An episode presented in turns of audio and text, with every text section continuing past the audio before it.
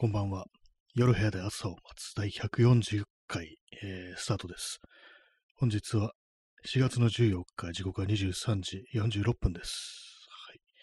はい。あ、耳かきさん、えー、早速、えー、おつおつのおつです。いただきましてありがとうございます。はい。おつおつのおつです。なんか、ね、この放送で、こう、ギフトをいただくようになってからが、日常のなんかちょっとしたタイミングでなんとなく思い出すようになりましたね。おつおつのおつってなんだろうってね、そういうことをなんかたまにね、こうなんかね、思ったりするというね、ことがあります。はい。えー、ありがとうございます。えー、今日のタイトル、おいで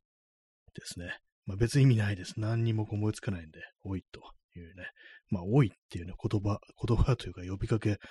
そんなしないですけどもね、おいっていうね。まあ、だいぶ横柄な感じがしますからね、おいっていうのはね。よっぽどなんかあの、あれですよ、本当なんか遭難した時にね、おーいってね、誰がいないかみたいな風にね、呼ぶ、そういうぐらいしかね、こう、つかみちないというか、つかみちって言ったら変ですけども、そういうタイミングでしかこう、言わない言葉ですよね。日常的に多いっていう言葉を使う人はちょっとやばいと思いますね、多分ね。はい。えー、あ、P さん、カタカタっていうね、あの、このパソコン叩いてる、ね、こう、ギフトのこうイラストをいただきました。イラストというか、イラストのギフトをいただきました。ありがとうございます。えー、P さん、追いパンク。ね、私も実はあのその言葉ちょいとね、頭をかすめたんですけども、あんまよくわかんないで、それに触れ、触れませんでした。なんだろう、追いパンクってっていう風にね、なんかおいおい言ってるっていうイメージしかなかったんで、まあまあその、あれですね、なんか適当にことってね、口にしたらなんかちょっと悪いかなみたいなこと思ったんですけども、やっぱどうしてもね、思いますよね。はい。えー、耳かきさん、えー、このサンプ、他のラジオトークで送った時に、その人の部屋のスピーカーからこの叫び声が響いて、配信者を驚かせてしまいました。あ、そうなんですね。音出るんですね。私、その音ね、これ切ってるっていうか、あの、基本的に、まあ、あの、録音、ね、アプリ、あの、アプリ立ち上げて、こう、スマートフォン置いてるんですけども、その時にはこのスマートフォン本体のスピーカーから音出してないし、あの、イヤホンとかも繋いでないんで、ヘッドセットみたいなものとかも繋いでないんで、基本的にまあ私の声がこう一方的に入っていくってだけであってね、このギフトのね、音声って実際聞こえないんですよ。なんかそれもちょっとあれかなと思うんですけども、叫び声が響くんですね。じゃあその人は、あの、スマートフォンをなんかね、こうスピーカーに接続してたんですね。そうすると、まあ、おつおつおつですっていう 叫び声が部屋に響き当たるっていうね、まあ、それがあるんですね。まあ一応なんかね、こういろんなこう音出るギフトありますけど、あんまね、でかい音ってのはあんまりない、なかったですからね、こう声みたいのはね。せいぜいなんかこう、低い声でなんかありがとうとかね、なんかそういうやつがね、こう多かったと。あとまあちょっと可愛い声とかがね、なんかこう、ね、そういう感じの声ばっかりだったんで、あ、そうなんですね。右書きさん。このスタンプ結構大きい叫び声です。そうなんですね。思いっきりじゃあ、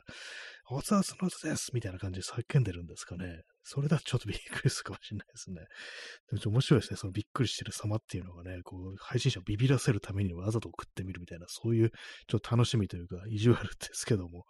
それもなんか面白いかもしれないですね。大音量でね、こう、ね、それ叫ぶっていうね、そういうのをやってみたいかもしれないですね。あえて、なんかこうね、爆音ののね、に設定してあるボリュームの大きくしたスピーカーに接続して、いつ何が来るかね、ビクビクしながらこう、放送をやるっていうね、それはあのね、あの、見てる方次第でね、こう、でかい音のギフトを突然ときてびっくりっていうね、そんなのことをあえてやってみるってことも面白いかなと思いましたけども、やりません。はい。えー、コーヒー飲みます。えー、P さん、えー、オイパンク、久保桐子の漫画の登場人物から知りました。ああ、そうなんですね。じゃあ久保桐子、私も絵はね、なんかこう思いつくんですけども、実際漫画読んだことなくって、ね、子供が出てくる漫画ですよねって、まあ、大雑把ですけども、そうなんですね。じゃあ、その、じゃ音楽に結構詳しい久保桐子というね、こう作家はそういう人だったんですかね。ととにかく私の中では多いと言ってるという感じ。それがなんか結構いろんなところに波及してるというか、他のなんかジャンルというかなんかね、音楽でも割と多いを言ってる人がいるっていうね、なんかそんな話は聞いたことがこうありますね。えー、右かきさん、おい小池ってありましたね。あれ、その、なんかこの放送でたまに出るネタですね。おい小池っていう。これはあの、指名手配のね、まあ、警察の交番とかに貼ってあるなんか指名手配のあの、ポスターでね、こう、そこに、おい、小池っていうね、なんか書いてあるっていう、それあの、小池、容疑者がね、こう、小池という名字のね、こう、男性なんですけども、その顔写真のところにね、おい、小池っていう風に書いてあるっていうね、なんで、他のね、あれ、その、締めでハイハンのポスターってそういうことあんま書いてないのになぜかその小池何がしのだけなんか、おい小池とかなんか書いてあるっていうね、ちょっと不思議でしたけども、やっぱあれ印象に残ってるね、人多いみたいでね、たまにね、こういう感じでこう、ネタに、未だにネタにされるっていう感じですけども、まああの、そのね、こう、締めたいハイハンはもうすでに亡くなってるということらしいですね。はい、ね。謎の小池情報でした。ね、今、おい小池っつってと東京都知事かなというふうに思います。ねえー、P さん、えー、ツンタ君という小学生がパンク好き。ああ、そうなんですね。久保キリコの漫画に出てくるツンタ君という小学生なんですね。小学生がパンクが好きってなかなかこう、早いなと思いますけども、ね。そういう流れだったんですね。じゃあ結構普通に、あの、なんか私想像したのが、あの T シャツにね、なんか意味不明になんか、意味不明というか、何の脈絡もなく、おいパンクって書いてあるとか、なんかそんなのことを想像したんですけども、普通にキャラクターがね、あの、パンク好きっていうね、そういうキャラクターがいたんですね。小学生でパンク好きかっていうね、私が小学生の時周りにそういうパンク好きはいませんでしたね。音楽を聴くっていうね、そういうなんかあの、習慣自体がなかった。そんな感じでしたね。私自身はそうですんだね。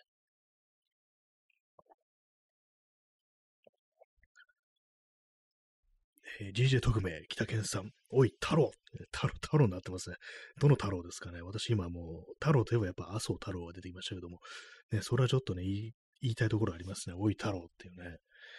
そうなんですよね。麻生太郎って太郎って名前なんですよね。なんかあんまピンとこないところありますけども、ね、あんま太郎感のない顔してますよね。あなんかこう、太郎って言うとね、ちょっとまっすぐな感じのね、人の名前シンプルでまっすぐな感じしますけども、ね、まああんまなんかこういう、そ麻生太郎からそういう印象は受けないっていうね、まあ、悪い意味でこうシンプルというか、何かこう、そのね、こう、単純明快なところはありますけども、え、太郎なんですね。まあ、耳かきさん、石原慎太郎。あ、そういえばあれも太郎つきましたね。つきますね、石原慎太郎。えー、邪悪な慎太郎、ね。邪悪な太郎たちって感じですけども。ね、し、死にましたね。死にましたねっていうのもあれですけども。今なんか外からなんか声が聞こえてちょっと一瞬びっくりしてしまいました。なんか結構大きい声で。まあ、なんかあれですね、あのちょっとね、マスク外すだとかなんとかそういうのがあったりしてね、やっぱちょっとあの酔っ払ってる人が増えたのかなっていう少し気がしますね。大きい声で、なんかこう話しながら歩いてる人が若干増えたような、そんな気持ち、気持ちっていうか気がしますね。はい。石原慎太郎、ね、慎む太郎って書いてね、全然慎んでなかったじゃんって感じですけどもね、他人に慎めとかいうタイプの人間でしたね。ほんとまあなんか今はね、こう、まあ地獄に落ちてるというね、ことでございますけども、ね、いろんなた、ね、こう太郎がおりますというね、あ、DJ 特命、北源さん、拍手かけるにいただきました。ありがとうございます。ね、もうとりあえず、もうその辺の悪口っていうのは、大体毎回この放送で言ってるという感じですね。こう、権力者に対するね、悪口はどんどんどんどん言っていこうというね、そんな感じでございます。はい。コーヒーを飲みます。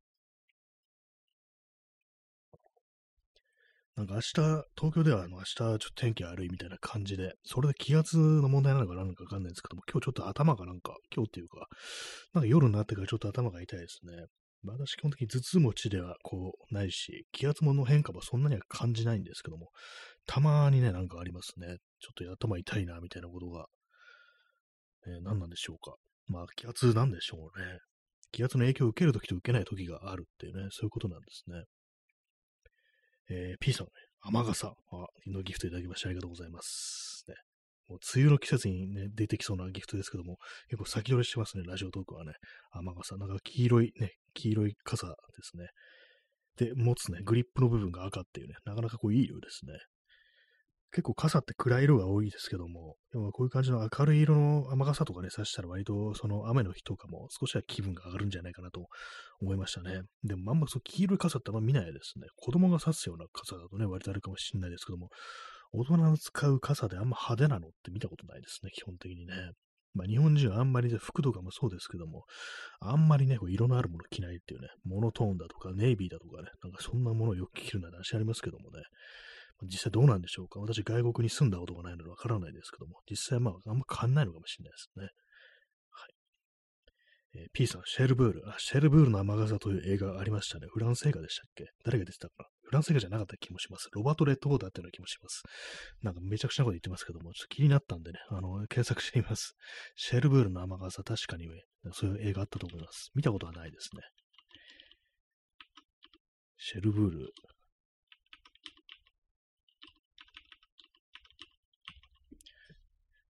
結構古い映画ですよね。60年代だったかなんだかの映画でね。えー、1964年のフランス映画、えー、ジャック・ドゥミ監督で、フランス映画ですね。全然あれですね。あの、どこがあのロバテル・トーだって感じですけども、ねえー、主演はカトリーヌ・ドヌーブですね。カトリーヌ・ドルブドヌーブとニーノ・カステル・ヌーボという人です。見たことがないですね。どんな映画なのかよくわかんないですけども、ね。はい。えー、結構まあ昔の映画ですけども、ミュージカル映画なんですね、そういえば。ね。なかなかこう、あれですね。こうしかもあれです。全部音楽で、セリフが、ね、こう、普通のセリフは一切ないっていうね、ことらしいですね。大体まあミュージカル映画っつっても大体あれですよね、こ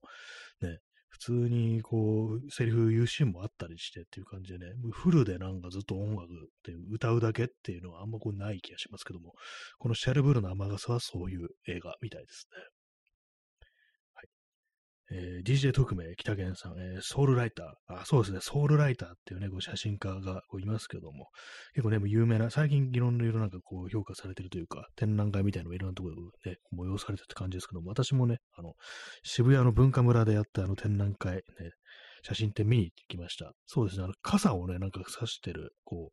う、ね、絵が、絵っていうか写真がありましたね。黄色い傘すればなんか刺してたような気がしますね。結構面白いアングルっていうか、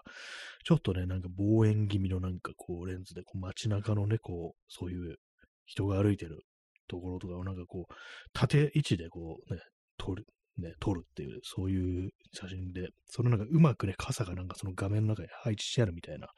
そういうね、写真が結構あったりして、なかなかね、良かったですね、あの写真展は。なかなかああいうの真似しようと思ってもできないような、そういうところが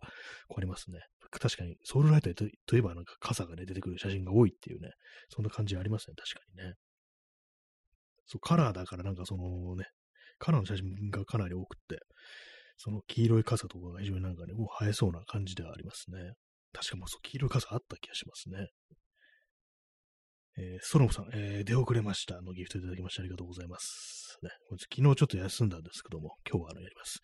昨日特に意味もなくね、あの休むという感じでした。ね、まああんま喋ることがないというのもこうありますけども、結構なんか、あれですね、こう毎日毎日というか、こう毎回毎回差がある感じですね。今日はなんか結構喋ってる感じですけども、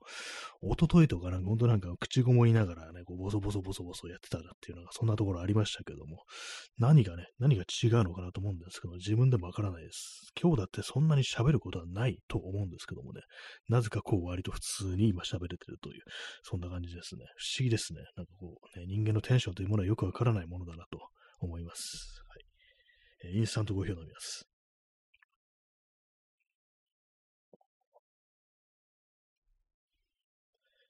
まあ、特にね、あの、何の変化も、こう、一日置いたからといって何が起きたと、まあ、そういうわけでもないんですけども、何もないですね、普通にね。まあ、さっきあれを買いました。さっきあれを買いましたって言われ、これ昨日ね、一昨日か、あの、パソコンのなんか CPU クーラーっていう、CPU をね、こう冷やすやつですね。こうヒートシンクとファンがついてるっていうやつで、それをね、私今までずっとなんかその最初に買った時についてくるやつを使ってたんですけども、もうちょっと少し強力なやつ、よく冷えるやつにした方がこういいんじゃないかなというね、ことをふと思って、で、まあなんか結構ポイントとかもあったりしたんで、もうこの際買うかという感じで先ほどね、こう、買いました。定、なんか定番のね、こう、やつっぽくて非常に評判のいいやつにこうしたんですけども、ね、でもなんかまた、この間なんか完成させたり、またなんか中開けていろいろパーツ取っ替えるのかってなると結構めんどくさいなって気持ちがね、ちょっと出てきますね。そんなにね、あのパソコンで中いじくってもね、中いじくってもそんな見た目が変わるわけないんでね、なんかそんなに盛り上がんないんですよね。でもなんか本当に最近本当に物を、盛り上がない、ね、盛り上がらない、あの、買い物ばかりしてる感じですね。なんかね、こう、あんまそう欲しいものがないというか、なんというか、ね、そういう感じになってしまってますね。なんかその、観葉植物の鉢だとかね、そっちを先に変えようって感じはあるんですけども、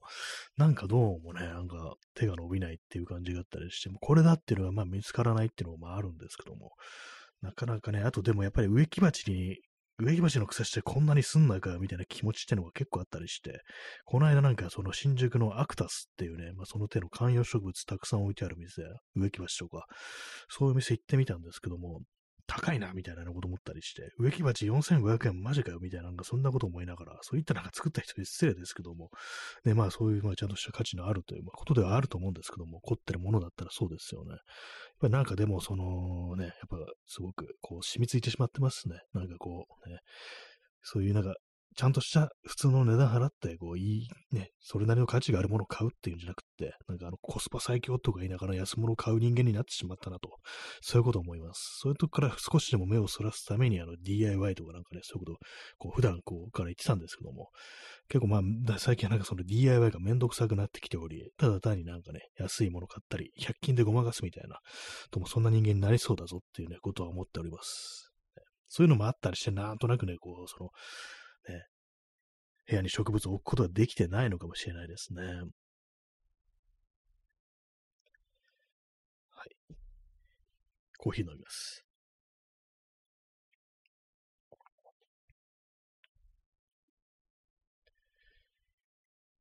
そうですね。まあ、あの、まあ、植木鉢はまだ買ってないですね。やっぱでも、その、セメントで作る、自分で作るってやつ、やっぱりちょっとめんどくさいなと。めんどくさくはないんですけども、ちょっと大きめのやつを作るってなるとね、普通になんかあの、小型のやつだったらまあいいんですけども、やっぱりなんか、その植物植えるにあたって、あんまりその植木鉢がちっちゃいと、かわいそうだなっていう、なんかそんな気持ちが割とあるんですよ。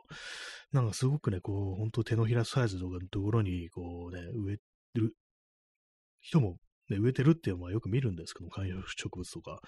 かこれじゃ狭いんじゃないかなみたいなね、ことを思ったりして、ちょっと閉じ込めたらかわいそうだなみたいな、ね。だったら外に植える、植えるって感じですけども、部屋に入れるんだって感じですけども、やっ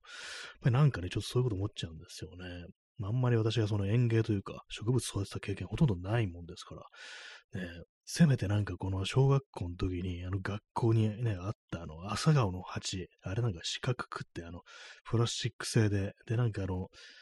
ね、支柱みたいなのが建てられたりして、そこにあの朝顔のつるが巻きついていくなんて、そんなものだったというね、記憶があるんですけども、あのぐらいの大きさじゃないとなんかかわいそうだなっていうね、ことはなんか思ったりするんで、ちょっとね、だどうせだったらまあ、作るんだったら少し大きめのものにしようみたいな感じで、そうなるとまあ結構そのセメントとかで作るって考えると難しいんですよね。型を作らなきゃいけないわけですから。まあなんかそういうのもあってこう手をつけてないんですけども、まあ市販のものをね、ちゃっと買ってね、ちゃちゃっと買ってちゃちゃっと植えろって感じはありますね、やっぱりね。本当になんかこう、ああでもね、こうでもねってやってるうちに時間だけはどんどん過ぎていくみたいなことになるんで、とりあえず何かするときっていうのは、一発目から成功しようとしないで、で最初はまだ捨てる気持ちでこう行くっていうかね、まあ植木鉢なんてね、別にあのね、あの、そんなに場所取るもんじゃないんだからいいじゃんっていう感じですけどもね。その植物が死ぬわけじゃないんだしっていうね、それち私の買ったら違うとこ植えてやればいいんだからっていう感じですからね。まあそういうことを言いながらね、実際店に行くと買わないというね、感じの人間でございますけども、ね、そんな皆様、最近買って良かったものとかね、そういうのはありますでしょうか？ね、私、あの、今年買って良かったもの、こう一番ね、良かったのは、こう、あれですね、キーボードですね。フィルコのメカニカルキーボード、ね。これが一番いい買い物だったと思います。まあ逆に言うと他あんまないなって感じですね。えー、DJ 特命北健さん、えー、ミントを育てて、そのままガツガツ食べる長野時代。まあ、そんな感じだったんですね。長野にね、中野に住んでた時代はミントを育ててそのままガツガツ食べる。結構でもミントって珍しいですね。貝割れとか、あの、豆苗とかだったらなんかちょっとわかるんですけど、ミントって結構単体でいくとなかなかあれですよね。結構スーッ、口の中スーッとするみたいなね、感じですけども、私、昔、あの、貝割れを育てたことがあって、水でね、豆苗みたいな感じで、その時はね、割となんか虫って食べるみたいなことしてましたね。割と貝割れはなんか美味しいんでね、あれなんですけども、特にあの調味料とかね、醤油とかかける、ドレッシングかけることもなく、そのままなんか虫ってパクッといくみたいなね、なんかそう、口寂しい時にそういうことをやるっていうのをやってた時期ありましたね。そう、でも結構いいかもしれないですね。なんか虫って食べれるのいいですね。今なんかふと思ったんですけども、家の中になんか木が生えてて、そこになんかね、こう、果物とかなってたらいいなと思ったんですけども、まあなんかね、あれですよね、わけのわかんない感じですよね。なんかドラえもんとかでなんかそういう道具出してくれそうな、なんかそんなありますけども、ね、部屋の中に木があったら大変だよっていうね、虫が出ますからね。あの結構なんか建築の本とか読んでると、たまになんかそういうツリーハウスじゃないんですけども、あの家のなんかね、こう一戸建ての家の中庭みたいなのがあって、そこに木が生えてるっていう、で結構まあ2階部分が前で伸びてて、それまあテラスというかベランダみたいなところに貫通してるっていうね、なんかそんな本、ね、住宅を私、なんかその建築関係の本で読んだ覚えあるんですけども、あれもなんかすごいですよね。実際どうなんだろうっていうね。まあ普通の樹木なの木ならいいのかなっていうね。ツタだとね、あの外壁傷むなんて言いますけども、木だったらね、まあ、ある程度まあ剪定とかして、まあそんなあのね、あの害にならないようにというか、まあまあ遮らないようにしてっていうねことなんでしょうね。まあ根っこ部分がね、どうなのかって感じですよね。結構その、遊歩道とかにこう植えられてるね、大きな木、まあ、桜の木とかね、あの、神田川沿いのね、遊歩道には桜の木がこう植えられ、ね、こう、新宿近辺にあるんですけども、植えられてとこ、そこでいうところってなんか割となんか根っこがね、ぐぐっとなんかこう、盛り上がって、ね、ちょっとその、道がなんかね、歪んでるみたいな、こうね、上下して、凸凹になってるっていうところあるんで、そういうのがね、なんかこう、ちょっと気になるところがありますね。はい。今、あの、背中がかゆいんで書いてました。唐突に、ね。まあでも一回ね、そう、そう、なんかそういう、食べれるものを育てるっていうのもやってみたことがありましたね。前もな、まあ何度も言ってますけども、ほうれん草をプランターで育てるってことをやって、まあこれあのミントとかね、かやわりとかトムみたいにすぐ伸びないもんですから、あの結構ね、まあ、なんか2ヶ月ぐらい、3ヶ月ぐらいかかったかもしれないですけども、結果、なんかね、細くってダメでしたね。なんかこう、一応なんかね、ほうれん草なんですけども、やっぱあの、狭いんでしょうね、プランターが。狭いところにちょっと種をまきすぎたのかなっていう感じで、なんか痩せたね、あの悲しいなんかあの、ほうれん草が出来上がってしまって、あんま美味しくなかったっていう記憶があります。ほんとなんかね、あの、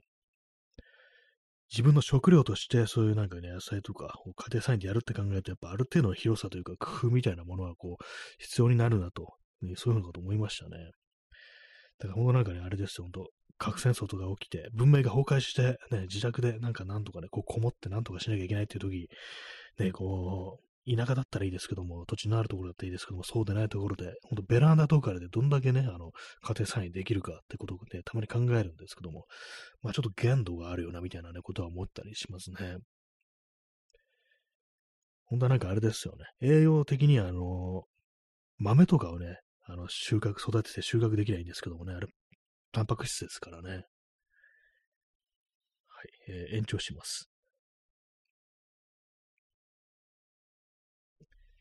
インスタントコーヒーを飲みます。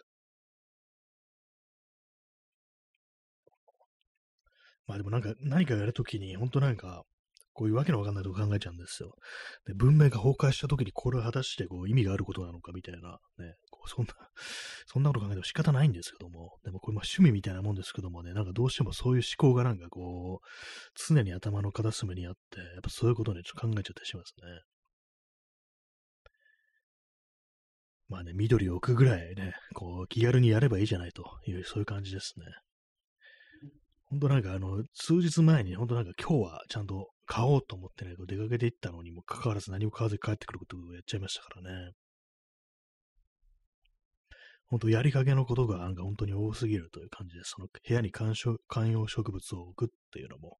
そうですけども、ね、あと机の補強をしたい、ね、作業台の補強をしたいなんて話もこの間しました。これもなんかずっと持っててやってないですね。その持っててやってないことが本当にこう非常に増え、増えてるというか、こう、そういうことばっかりですね。あの、部屋のあと二重窓はね、ちょっと諦めてるっていう感じですね。なんか考えてみたらそうだっていうね、そういうところありましたね。うん、そういうところありましたねって、いい加減なこと言ってましたけども。まあなんかあの、ちょっとね、あの、温度差によって窓ガラスに亀裂が入るってこともあるよっていう、そういう話を聞いて、ちょっと怖くなったってのがこうあります。素人工事でね、そういうことやったらなんかビシッとなんか日々行ったりしたらなんか嫌だなと思って、まああるらしいですからね。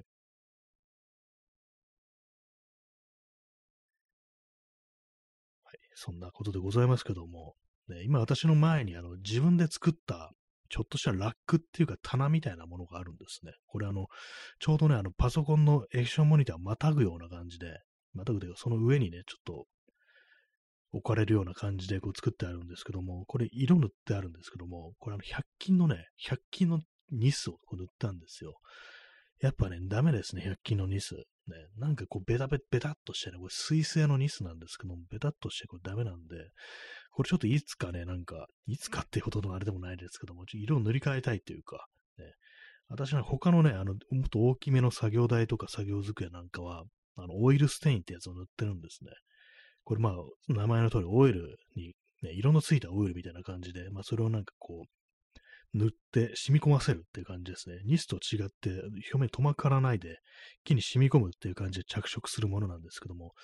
そっちをね、そっちの塗料を、塗料というかオイルステインを、まあちょっと塗ってやろうかなというふうにこう思ってるところでございます。で、まあちょっとこれは気づいたんですけども、あのー、ね、ローカルっぽい話になりますけども、あれです、あの、ホームセンターとかに置いてあるそのオイルステインみたいなものって結構いろいろ種類あるんですけども、私によく行くね、ホームセンターとかだと、ちょっとね、あの、高いんですよ。高いというか、一応なんかね、その出してるメーカーがあるんですけども、ね、あれです、本当200ミリリットルで、まあ、1300円ぐらいっていう感じなんですけども、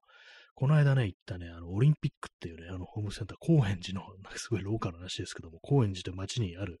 オリンピックというね、こう、ホームセンターみたいなとこ、ね、行ったら、あの、300g で1200円ぐらいのものが置いてありましたというね、まあそれだけの話なんですけども、これね、私が一番最初に買ったそのオイルステインがそれだったんですよ。でもなんかある時期は見なくなって、あれそういえばあのね、オイルステイン結構ね、手頃な値段で量がたくさんあってよかったのになと思ったんですけども、で、まあ、オイルステインってあの、他のメーカーのやつに変えるとね、色が違っちゃうかもしれないっていう、色味がなんかこう、やっぱメーカーによって若干違うっていう可能性あるんで、だからね、なんかこう、新しく作ったものにね、色塗るにに当たっても、それ、それ別なメーカーのそのウイルス線買わなかったんですけども、それがあの、高円寺の、オリンピックには置いてあるということが分かったんで、あの、次なんか塗るときはそこで買おうかなと思いますけども、こんな話を誰が聞きたいっていう感じですね。今自分で言って不思議ですけども、ね、そんなロドローカルな話っていうね。まあでもオリンピックってホームセンターでいろんなとこありますからね、東京ではそうですね。割になんか都心にあるんですよ。まあ、郊外にもあるのかもしれないですけども、普通大体ホームセンターってね、あの郊外にあるとこ多いですけども、大きなそうですね。このオリンピックテラーでもなんかちょっとね、半分、ね、なんかこう、半分、いや、スーパーじゃないか。ホームセンターですね、普通にね。まあなんかそんな感じで、こう、割と、そう、高円寺だとかね、まあそういうとこにあったりするんですよね。まあそれだけです。ね、あの気になる方がいたら行ってみてください。でもなんか結構あれですよ、オリンピックっていうホームセンターは、割と古めかしい感じで、ね、なんか、こう、結構ね、あれですね、あの、あ、なんか昔こういうのあったな、昔スーパーとかもこんな感じだったよな、なんていうね、そういうことを思わせるようなね、まあ、なかなかこう、いい感じのね、お店、味わいのあるホームセンターということでね、私は結構好きです。ね、まあ、大きいとことかね、郊外の大きいとことか行くのも楽しいんですけどもね、本当に。クソでかいね、本当に。角材とかああいうのってやっぱあの郊外のね、でっかいところの方がちょっと安いような感じありますね。はい、えー、ホームセンターの話をしておりますけども、ね。まあ最近買ってよかったもの、なんですかね、最近パソコン関係のなんかいろいろはね、こう買ったりはこうしてるんですけども、まあ、そんなにあのパーツとかね、まあ性能上がったなぐらいの感じしかこう、ないですね。私、あの、夏になると、あの、T シャツしか着ないんですけども、それであの、でかい T シャツ着てるんですよ。あの、ダブル XL、いや、トリプル XL か。トリプル XL のね、黒い T シャツしか着ないっていう状態になるんですけども、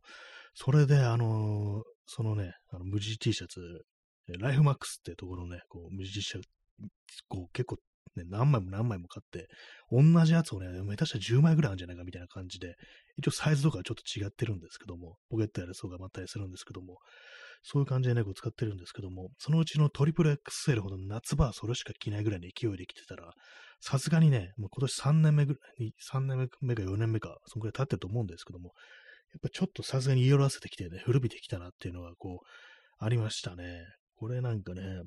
本当にこう、頑丈なはあるんですけど、やっぱりね、こうある程度着ると、まあ、それは色っていうのは抜けてくるようなって感じでね、一応裏返してね、洗って干してるんですけど、ねやっぱり多少のね、退色はね、こう、ありますね。えー、P さん、えー、ライフマックス10オンス。あ、これあれですかね。ライフマックスって一番、こう、その、オンスが多いっていうか、あの、厚手のやつっていう。多分そうですよね。10オンスが一番厚いのかな。私の着てるのは7.2とかだと思うんですよ。7.2だから、まあ、その次に、まあ、ちょっと厚手って感じなんですけども、一番ね、こう、分厚いのは、こう、10オンスっていうね、ライフマックス。ね、これがなんかどうも非常になんかいいぞというね、こう、話を聞いてるんですけども、私はまだ買ってなくて、ね、まあそうなんですよね。T シャツね、なんか薄いやつはね、まあ気持ちはいいんでしょうけども、なんかね、あの、不安なんですよね。透けそうとか、すぐなんか擦り切れそうとかね。やっぱね、T シャツってのは、あのー、ガンガンにね、着倒すものだっていうのがあるんでね、こう毎日毎日着るもんだからっていうのがあるんで、頑丈であることに越したことはないと。あと、まあ、多少ね、こう、薄かったからといって夏に涼しくなるわけではない。ね、むしろ汗が貫通して、なんかね、こう、大変なことになるっていうね、なんかしなしなになっちゃうみたいな、なんかそういうイメージあるんで、やっぱあの、T シャツはなんかヘビーウェイトしか私もこう、着ないんですけども、ね、P さん、えー、正確には10.2オンス、キャンバー8オンスにも勝る。あ、そうなんですね。あの、キャンバーより、ね、キャンバーは私もなんか昔はね、あの、キャンバーっていうね、あの、パーカーで有名なね、こう、裏地がサーマルになってるパーカーとかで、分厚いパーカーで有名なんですけども、それがなんかね、私なんか結構最強のなんか衣類みたいな感じのとこあったんですけども、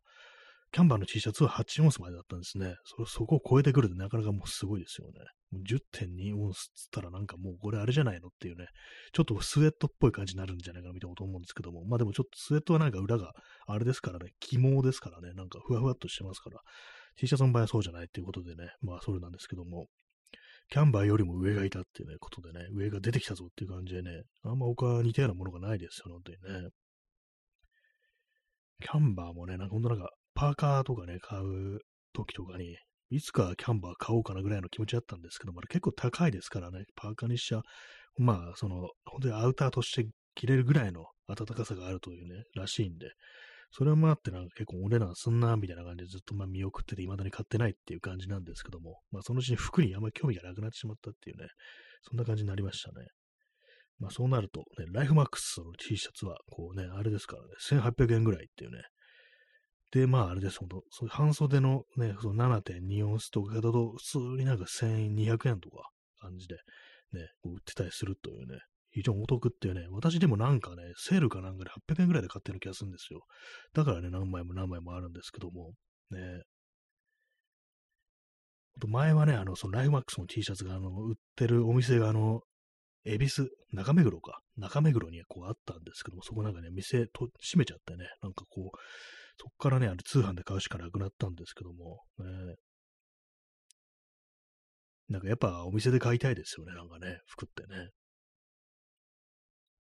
この間久々にあの高円寺ってやっぱその一応ね、なんかこう服屋でも見てみるかみたいな、あのすごい古着がすごく、古着屋さんがすごく多い街っていうのもあって、まあいろいろ見てたんですけども、なかなかなんかあれですね、こう、ちょっとこじゃれた感じの店が、なんかやっぱりね、こういつの頃から増えてきて、やっぱそういうのあんま興味がないですね。この間ね、こう、その、行ったお店は割とね、なんかその、カーハートとかね、なんかそういうワーク系のなんかものばっかり集まっ買ってるっていうね、割といい感じのお店があって、そこたまに覗くんですけども、この間行ってみたら、あの、シャツがこうたくさんあって、ボタンダウンのシャツがたくさんあって、あ、そっか、シャツってそういえば、ね、ボタンのシャツってあんま着ないよなと思ってね、ちょっと気になってます、今、そういっていうのね、こうワークシャツみたいなものが。ま、ワークシャツっていうことで、なんか、よくわからないね、これ多分アメリカから買い付けしてきたということで、あの、なんか、なんかどっかの企業というか、なんか名前見るとね、なんかなんとかブルーアリーとかなんか書いてあって、まあ要はあの酒造メーカーみたいな、なんかそういうことだと思うんですけども、そういうね、なんかロゴみたいなのがあったりして、割にそれがなんかいい味出してるっていうことでね、ちょっと今興味が向いてたりして、なんか今ぐらいの時期にそういうものを一枚でね、こう、着る方が着てるといいんじゃないかなみたいなことを思って、ね、あの、なんとなくこう、ヤフオクとかのね、あの、ウォッチリストに入れてやってね、店で買わんのかいって感じですけども、なんかちょっといいお値段したので、ちょっとね、あの、あれです、もう少し安めのね、カハートじゃないやつ、なんかよくわかんないどっかよ、よそのやつ、ね、ちょっと買ってみようかなみたいな気持ちが若干あるという感じです。買わないかもしれないです。ね。最近ほんと服買わなくなりましたからね、本当にね。まあ、去年とかね、去年、一昨年は服買ってないんじゃないかなと思いますね。と。あの、靴はね、買いましたけれども、ね、スニーカー買いましたけどもね、普通にね、上に着るような、ね、服は買ってないですね、本当にね。靴下ぐらいですね、本当にね、あとね。そう、下着類ぐらいしかないですね。服とは言わないぞって感じですけどもね。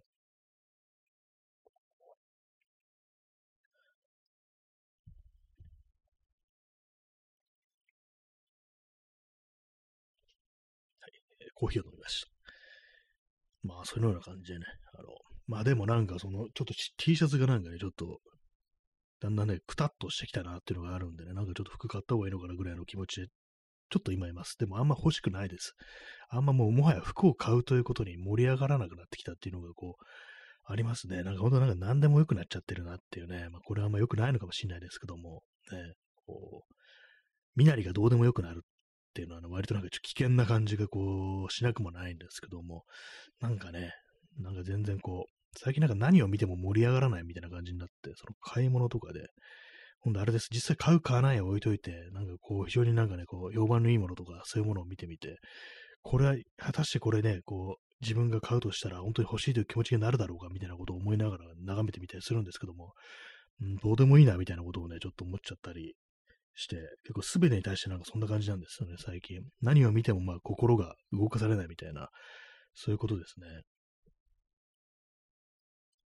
まあそう言いながらなんかこう、パソコン関連のなんか品物はなんかこう、最近割とこうね、入れ替えたりしてるんですけども、まあこれもなんか、そんなにね、あれですよ、本当盛り上がってないですね、私の中で買い物としてはね。本当なんか、パーツ交換って、本当なんか必要、十分であればそれでいいみたいな感じで、あんまりね、こう、うわ、なんか、これで、なんか今までより、今まで前はできなかったことができるっていうね、そういう感じじゃないんでね、なんかこう、まあちょっと温度下がったな、みたいなね、感じですからね。だからそんな、そんなってか全然もう盛り上がるところがこう、ないですよね、ほんでね。まあそう。あとはそう、ね、こう、あったかくなるってことで、ちょっと冷やそうということでね、CPU クーラーと、あとまあ、あと気が向いたら、そのファンみたいなものも増設するか、ぐらいのね、そういう感じですね。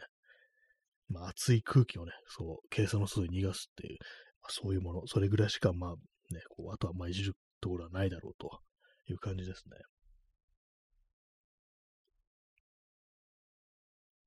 まあ、こういうなんかね、あれですよね、こう、ラジオというか、ポッドキャストというか、あの、まあ、これラジオトークですけども、そういうものをやってる身としては、多分マイクとか、そういうものを何かこう、新しいものにね、こう、変えた方がいいのかなって、これも多分、ね、マイマイクはいつ買ったのかな？これは、2021年ですね。一昨年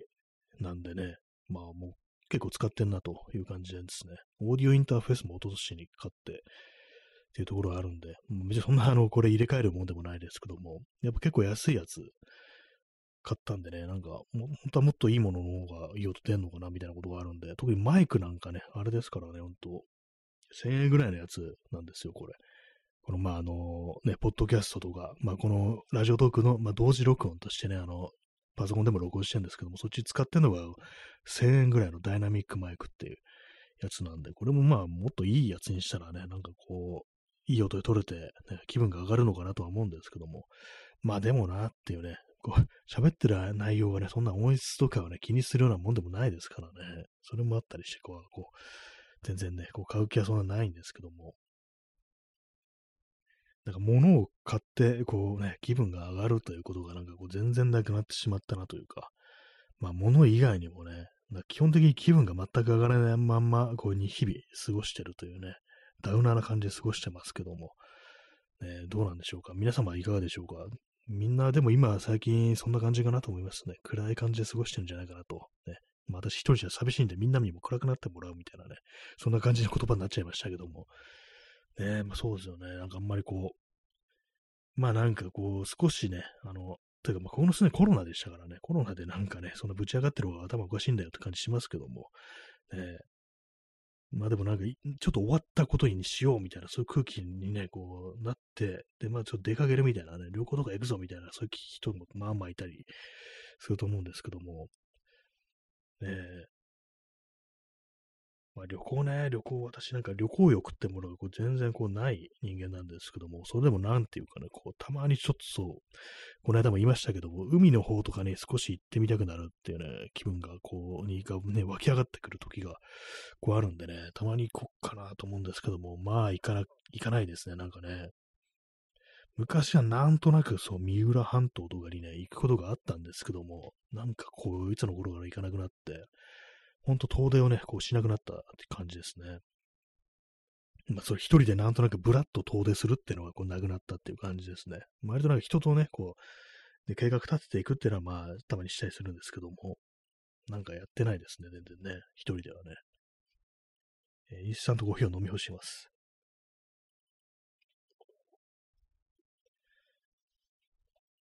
はい。えー、時刻は0時26分ですね。日付変わりました4月の15日になりました。15日ですね。まあ4月がこう半分過ぎたというね、ことでございますけども、なんかあっという間ですね、ここ4月がね。4月というか3月もあっという間でしたね。ていうか2月もあっという間でしたね。2、3、4、あっという間にこう過ぎてるというね、まあそんな感じです。ね。ほんの2週間前にあの桜が満開だったっていうのがどうも信じられないようなそんな感じがあります、ね。今日はあのちょっと川沿い通ったんで、桜の花びら、どのぐらい残ってるだと思ったらもう先端にね、一房ぐらい、まだね、生き残ってるのがあったりして、まあそれも風前のしみって感じなんで、まあもう終わり、終わってたなというね、こう、すでにね、こう、引導を渡されていたなというね、そういうものでしたね。まあ最近なんかこう街を歩いてても面白くないですね。なんか面白くないって話をしてね、こう、それ聞いてる人が面白いかって言われると面白くない感じになっちゃいますけども、なんかね、ほんとどこ、どこ行っても、ちょっと飽きてるなっていうね、感じですね。本当なんか今まで行ったことのないところだ、どこなんだろうみたいなことを思うんですけども、なんか今ね、こう、まず Google マップをね、開きましたけども、まあ、全部、東京全部行ってるような的なこう感じですね。やっぱりね。まあ、自分にね、縁、縁遠いところで言えば、まあ、せいぜいあの、葛飾区とかいうね、まあ、東京の端っこみたいな感じ、あっちのはなんかあんまこう行かないんでね、こう、ね、あれなんですけども、やっぱりね、あれですね、その葛飾区、江戸川区はさすがにあんま行かない感じですね。そう、東の方に行くぞっていうのあっても、あそこまではなかなか足が伸びないっていうか、私の場合あれですからね、あの、基本的にあのー、自転車で移動するってことも多いんでね、こう、まあ、それがほとんどなんで、やっぱりね、荒川を越えるっていうところにね、なんかちょっとね、あの、あるんですよ。そういう、何かがあるんですよ。障壁みたいなのが。こっから先まで行くとちょっとなんか帰ってくるのだるいな、みたいなね、そういうのがありますね。まあなんかバイクとかあったりしたら、ね、こう、さっと行くんですかね。でもまあ、私の場合 50cc ですからね、あの、普通免許ですから、50cc ってことになりますからね、そうなるとあんまなんかその速くなってないでしょうし、まただあの、漕がなくていいから体が楽だっていうのはあるかもしれないですけども、まああんまね、そう、インパクトはないでしょうね、本当にね。でもなんかあれですよね、普通免許でも 125cc になれ、ね、乗れるようになるぞみたいな話ってありますけども、ねえ、いつなんでしょうかね。まあ割となんかこう、そう遠くない未来、近未来、近未来には125乗れるぞみたいな話ありますけどもね。125cc だとちょっと速い、ね、あの、スピード出せるんですよね。50キロぐらい出せるっていう感じなんですよね。私、原付もね、なんか本当に人のね、人様のね、こう、ちょっとね、乗らせてもらったぐらいの経験しかないんでね、バイクってものにこう、ほとんど馴染みがないんでね、そんなあのスピード出るものに乗ったらどんな気分になるんだろうっていうね、そんなことたまに思ったりしますね。そうスクーターしかあの乗ったことがこうないですね。スクーターといえばね、私ね、こう、あれですね、こう子供の頃なんかね、親戚のおばさんのね、こう、スクーターに、こう、乗っけてもらったことありますね。運転はしてないですよ。ね。運転はしてないですけども、なんか、たまにそのことをなんかね、こうバイクの話をすると思い出すことがありますね。こう田舎のあぜ道をね、こう、バーッとね、こう飛ばしたんですけども、夜だから虫がなんかすごいね、ライトに集まってきて大変だったみたいな、そんなね、こう、思い出がありますね。えー、ストロムさん、えー、GN125 変えましょう。あ、GN125 っていうバイク、どんなバイクですかね。多分私もなんか見たことあるような、そんな名前ですね。ちょっと検索してみますね。GN125。125という名前の通り、ね、125cc なのでしょうという、ね、ところですけども、あ、鈴木なんですね。鈴木 GN125 というのがこう出てきました。あ、こういうタイプなんですね。これはなんかいいですね。こういう古めかしい感じの、ネイキッドっていうんですかね、こういうのね。割と私の好きなバイクっていうか、確かにこれね、こう 125cc 乗れますっていう風になったらね、これ、どうせ乗るんだったらこういうやつ、ね、乗ってみたいなって気持ちになりますね。これはいいですね。確かに、そう、こういうのでいいんだよ、こういうので、みたいなね、ちょっと思いますけども、ちょっとあの、改造したやつというか、カスタムしたやつとかがあったりして、ね、シートとか変えたり、タンクの色がなんかね、こう、渋いなんかオリーブドラブみたいなカーキ色っぽいやつになんかこう変えたやつがこう出てきますけども、なかなかかっこいいですね、これはね。えー、P さん、えー、電動モーターサイクル興味がありますが、静かなので事故りやすそう。あ、そうですね。電動もありますね。あれ、私もなんかたまになんか YouTube とかで、こそ電動バイクとかいうの検索したりすることがあるんですけども、そうですね。やっぱりね、音がね、ちっちゃいっていうのがあってね、これなんかちょっと怖いですね。あと、私もあの、ちょっと航続距離が気になるなっていうのがあったりして、なんかね、あの、本当30キロとか言われると、ね、なんかあの、いや、自転車で良くないみたいなことちょっと思っちゃったりするんですよね。っていうのは、私自身がなんか1日50キロとか乗っても別に大丈夫な体なんで、自転車で。で、なんかね、そ、それがあの、バイクになると30キロしか移動できないのかと思うと、なんか行けるとこ少なくないっていうね、思ったりして、私の中の感覚ではそのね、航続距離で、あの、横浜まで行って帰ってきたいみたいなね、まあそうなるとね、結構100キロはいかないですけども、まあまあね、あるんで、多分ね、こう、85キロぐらいとかね、もっと90キロぐらいからあるのかな、東京から行くと。まあ、そういう感じなんでね、やっぱなんかね、数十キロっていうのを見ちゃうと、なんかもう全然走れないじゃん、みたいなね、ほんとなんか近所しか行けないぞ、そんなんじゃっていうこと思っちゃったりするんでね、なんかあんまこう、ちょっとね、まあ出先でなんか補給するっていう、あとまあバッテリーをね、もう一個持っていくとかそういう手もあると思うんですけども、なんかどうにもなみたいなのがあるんで、まあその辺のバッテリーのね、が進化して、なんかすっごい長い距離出るってなったらまあ、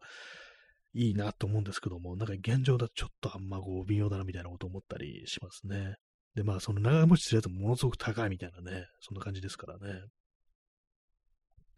えー、ソロムさん、えー、新車で120万なので、あ、そうなんですね。GN125 新車で20万ってなかなかのもんですね。このタイプの、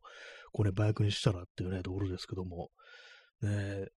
バイクっても結構高くなってるっていうこうイメージがありますね。私バイク乗らないんですけども、たまに人から話聞くと、いや、でも10年ちょい前とか、なんか125のスクーターなんかほんと10万ちょいで買えたよっていう話を聞いたりして、へえと思うんですけども、で、それ考えるとなんかこの新車で20万って、このタイプのバイクで20万って割に安めな感じがこうするようなね、そういうところはありますね。確かにこれはいいかもしれないですね。果たして、そのね、あのー、125、普通免許で125乗れる人はいつになるのかみたいなね、こんなこと思ったりもするんですけども、確かにこういうバイクとかでね、乗ってたらなかなかこう、気分がね、良さそうですね、本当にね。スクーダーってなんかね、あの、まあ、乗った時、なんか足を揃えて乗らなきゃいけない。なんかすごく変だって思ったっていうね、なんかその記憶があるんですけども、なんかどうも足元がね、おぼつかないというか、あの、普通またがるタイプだとね、がっちりとホールドするみたいな感じになりますけども、スクーターま、ね、こう、ちょこんと乗っかるだけみたいな、そんなのがあるんで、少し怖いなってことを思ったんですけども、まあ、原付なんでね、まあ、全然スピード出してないですし、でその辺本当なんかあの、ね、短い距離だけ乗乗さ乗らさせてもらったみたいな感じなんで、全然スピードも出してないんでね、あれなんですけども、ねまあ、それがあの 125cc ともなれば、ね、まあまあでしょうね、本当にね。この手のバイクね、手を出すと、なんかいろいろなんかこう自分の好きなように見た目をいじりたくなるっていうのがありそうですね。こうシートとか変えたいとかね、ハンドル変えたいみたいなそういう気持ちってこう絶対出てくるなと。まあそれでなんかタンクの塗装とかしたいなみたいな気持ちにね、絶対なるっていうね、そういうのがあるんでね。そうですね。ま自転車をね、こう、割といじってた時期ありますけども、今私、今落ち着いちゃって、まあ、この形でいいやみたいな感じであんまりこう、パーツの変更とかこうしてないんですけども、バイクだとなんかその辺無限って感じしますよね。ちょっと気分変えて、なんかあの、こうしたい、したいっていうね、気持ちになりそうですね。っぱりあれですね、なんかあの、非常にベタなのかもしれないですけども、割となんかそのカフェレーサー的ななんか形にしてるってのを見ると、こうね、なんかかっこいいなというね、気持ちにはなりますね。あの、125だとやっぱなんか気軽、そう、ね、気軽っていうのもあったりして良さそうですね。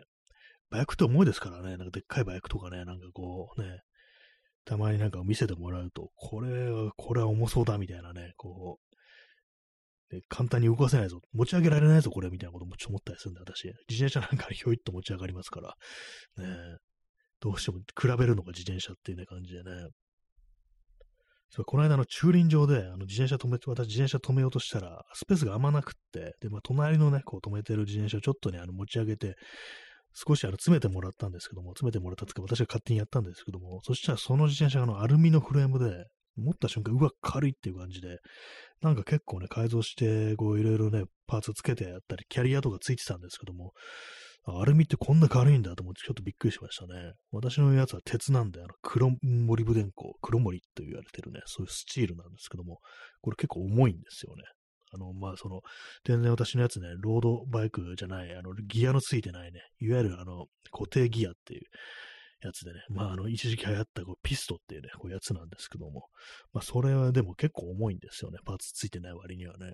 それがアルミだとあんな軽いんだと思ってびっくりしましたけども。まあでもあの、鉄の方が長持ちするんで、私の思考としてはね、そっちの方がこう、合ってるなというね、ことを思いますね。えー、P さん、ハルキアレーサー。あ、いいですね。ハルキアまで競争だってね、アキラに出てきますね。一番ビリがおごらなきゃいけないって大変ですね。結構何人もいたからね、何人もおごらなきゃいけないって感じですけども。そうですね。まあ、ストロムさん、えー、乗りたいか、アキラっていうね、なんかそういうのがありましたね。ていうか、正確にあれですね、乗りたいか、鉄夫っていうね、ありましたね。欲しければお前も分取りなっていうね。ピーキーすぎてお前には無理だよっていうね、なんかそんなセリありましたけども、ね、結構セリフがこう、スラスラと出てくるぐらいね、こう有名なね、あの漫画ですけども、ね、ノーヘルでみんな乗ってました。ね、本当にね。ノーヘルだけどゴーグルはきちっとね、つけてましたね。鉄をなんかあの、バブルゴーグルってやつをね、つけてましたね。私、自転車乗ってるとね、結構その目にゴミが入ってくることが、風が強いと多いんでね、なんかバイク用のゴーグルいいんじゃないかなと思ってね、こう、つけてる時あったんですけども、その時はあの、そのバブルゴーグルっていうね、あの、透明でなんか結構曲線というか、流線形というかなんかね、割となんかこう、変わった形のね、こう、ゴーグルがあるんですけども、縁がほとんどないってやつでね、それ買おうかな、つけようかなと思ったんですけども、あの、日本人の顔面にはフィットし、しなしませんでしたね。あの、鼻がんとこがスカスカみたいな感じだったんで、買いませんでしたね。ねあれも多分アジアンフィットとかあるのかもしれないですけどもね、日本人の、アジア系のね、アジア人の顔に合わせたやつね。まあね、結構バイクもね、ほんと凝るってなったらね、ほんといろいろありそうですよね、本当にね。まあ、パーツ交換ね。でも割と私の周りでなんかバイク乗ってる人は、ね、そこまでやってる人やっぱりあんまいないですね。そうパーツの交換とかになると、結構まあなんか、完全にいじるのが好きみたいな感じでね、走るのよりいじるのが好きみたいな、多分そんな人もいるんでしょうね。私がなんかそういうのを手出したら、なんか走るよりいじるみたいな、ね、感じになりそうですね。ほんとあとスピードとか度外視みたいな感じですね。あんまそこスピード出すことに興味がこう、ないんでね、あれなんですけども。まあでもこの手のバイクね、買ったら絶対まあその、ね、見た目をいじりたいという気持ちにはまあ確実になるだろうなというね、そんなことを今その画像検索でこう、眺めながらね、こう思ったりしております。ね、まあでも電動バイクもね、なんかね、あったらいいのかなと思うんですけども、やっぱりでもなんかどこでも補給ができるっていうのはね、どこでもとは言わないですけども、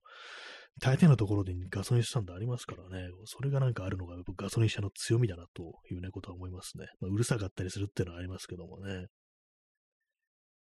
どうなんですかね、でも本当、電動バイクっていうものがなんかどのぐらいまでこう普及するのかっていうね、私なんか結構本当ある程度の航続距離がないとっていうことを思うんですけども、ね、まあ、ニューヨークなんかだと、そうデリバリーの人たちの間で非常になんかその、ね、あの、電動バイクってものが流行ってるというか、もう本当それしかいないぐらいの感じになってるらしいですね。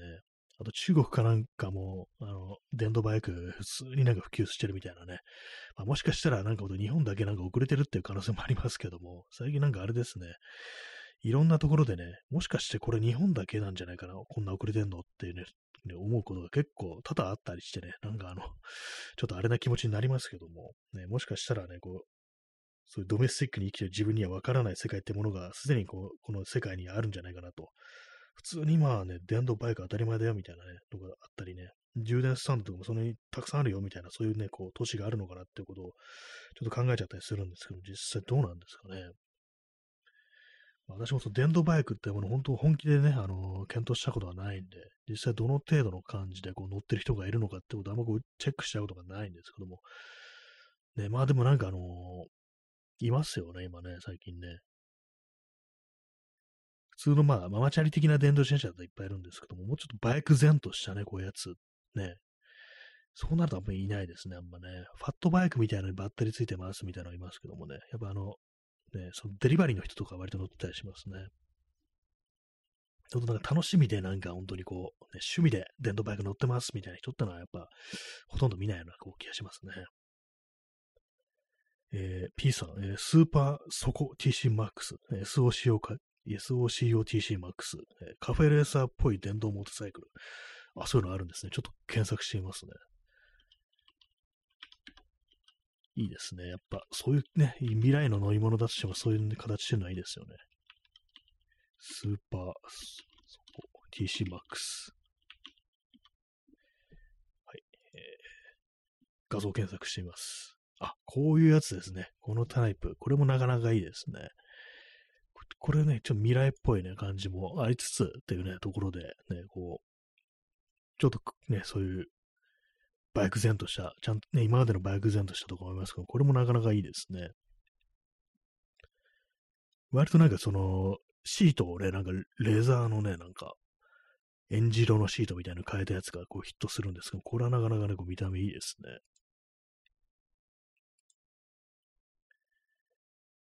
シートで結構印象、シートとタンクでなんかバイクの印象ってすごい変わりますね、なんかね。やっぱ。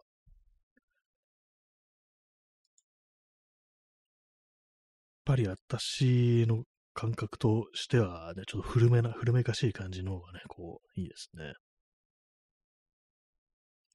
どの程度ね、これはあれなんですかね、あの、航続距離あるんですかね。ちょっとあの、検索、ね、しながらこう、語ってこうおりますけども、ね、最高時速、あれですね、95キロも出るんだ。すごいですね。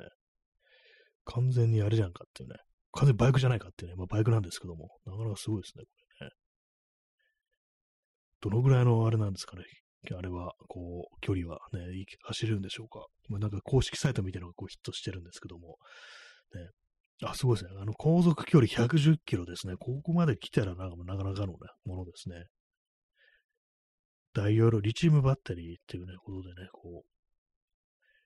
えー、高速距離110キロ、えー、75キロのライダーが45キロメートル、ね、時速45キロで走った場合、低地走行した場合ってことは、まあ、あの、坂とかあんまないみたいな、そういうところですかね。まあ、そういうところを走った場合、まあ、110キロ消えるというね、そういうことらしいですね。このぐらいね、ちょっとなってほしいですね、やっぱりね。なるほど、っていうね、感じですね。バッテリー単体でやっぱこうなると重いですね。23キロあるっていうことでね、やっぱこんだけ大容量ってなると、ね、そんな感じになるんですね。でもお高いんでしょうというね、気持ちにはなりますけども、多分これは高いでしょうね。こんな普通のバイクみたいなスペックだとね。この間なんかあのー、適当に見てた、こう、電動バイク、いくらするんだと思ったらなんか数百万とかして、まあそうだよな、みたいな気持ちになりましたね。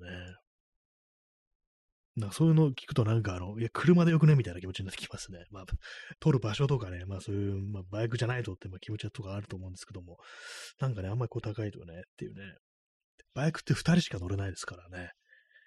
サイドとか、サイドカーとかついてる、あれもあるんでしょうか、電動バイクも。ね、サイドカーの部分にもなんかバッテリーとか付けられるから、よりなんかこう大容量になるんじゃないかみたいなことふと思ったんですけども、まあそしたらまあ重量を増して、よりなんか消費電力ってものも増しそうですからね、あんま関係ないのかもしれないですね。まあでもなんか実際なんか乗る乗らない、買う買わないにしてもなんかこういうの眺めてるとなんか少しなんかね、こう気分が変わりそうな、そんな気もします。たまに見ますね、こういうのね。えー、P さん、イーロンに土下座テスラしたくない。そうですね。あの、テスラ、テスラは乗りたくないですよね。今のね、手たらく見るとね。ほんと嫌ですね、あれはね。あいつのにやけ面が目に浮かんでくるようだぜって思いながらなんかね、乗るのは嫌ですね。まあ、そういうなんかメーカーというか、なんというか、そういうところもね、ちゃんとしたものところで出してるものにやっぱ乗りたいというか、そのなんで物はね、そういうところ使いたいっていう気持ちは、まあ、常に持ち続けていたいなということは思いますね。まあ、そういうのが、あの、ツイッターやってるんですけどもね、イーロンにね、イーロンに土下座ツイートしてるっていうね、感じですけども、ね、事実上の土下座であるみたいな感じのことを思ったりしますけどもね、はい。まあ、そんな感じでね、本日いろんな話をしたような気がしますけども、最後はバイクの話で締めさせていただきます。ね、この放送終わった後、多分 YouTube でね、電動バイクの動画をなんか見るんでしょうというね、そんな話が、そんな気持ちがしておりますけども、そういうわけでね、本日もご清聴ありがとうございました。東京は明日雨ということで、出かけられねえのかよって感じですけども、雨でも出かけりゃいいんだよっていうね、気持ちにはなるんですけどもね、でも結構億劫になっちゃいますね、やっぱりね。そんな感じでね、本日もご清聴ありがとうございました。それでは、えーおやすみなさい。あ、それでは、さようなら。おやすみなさい。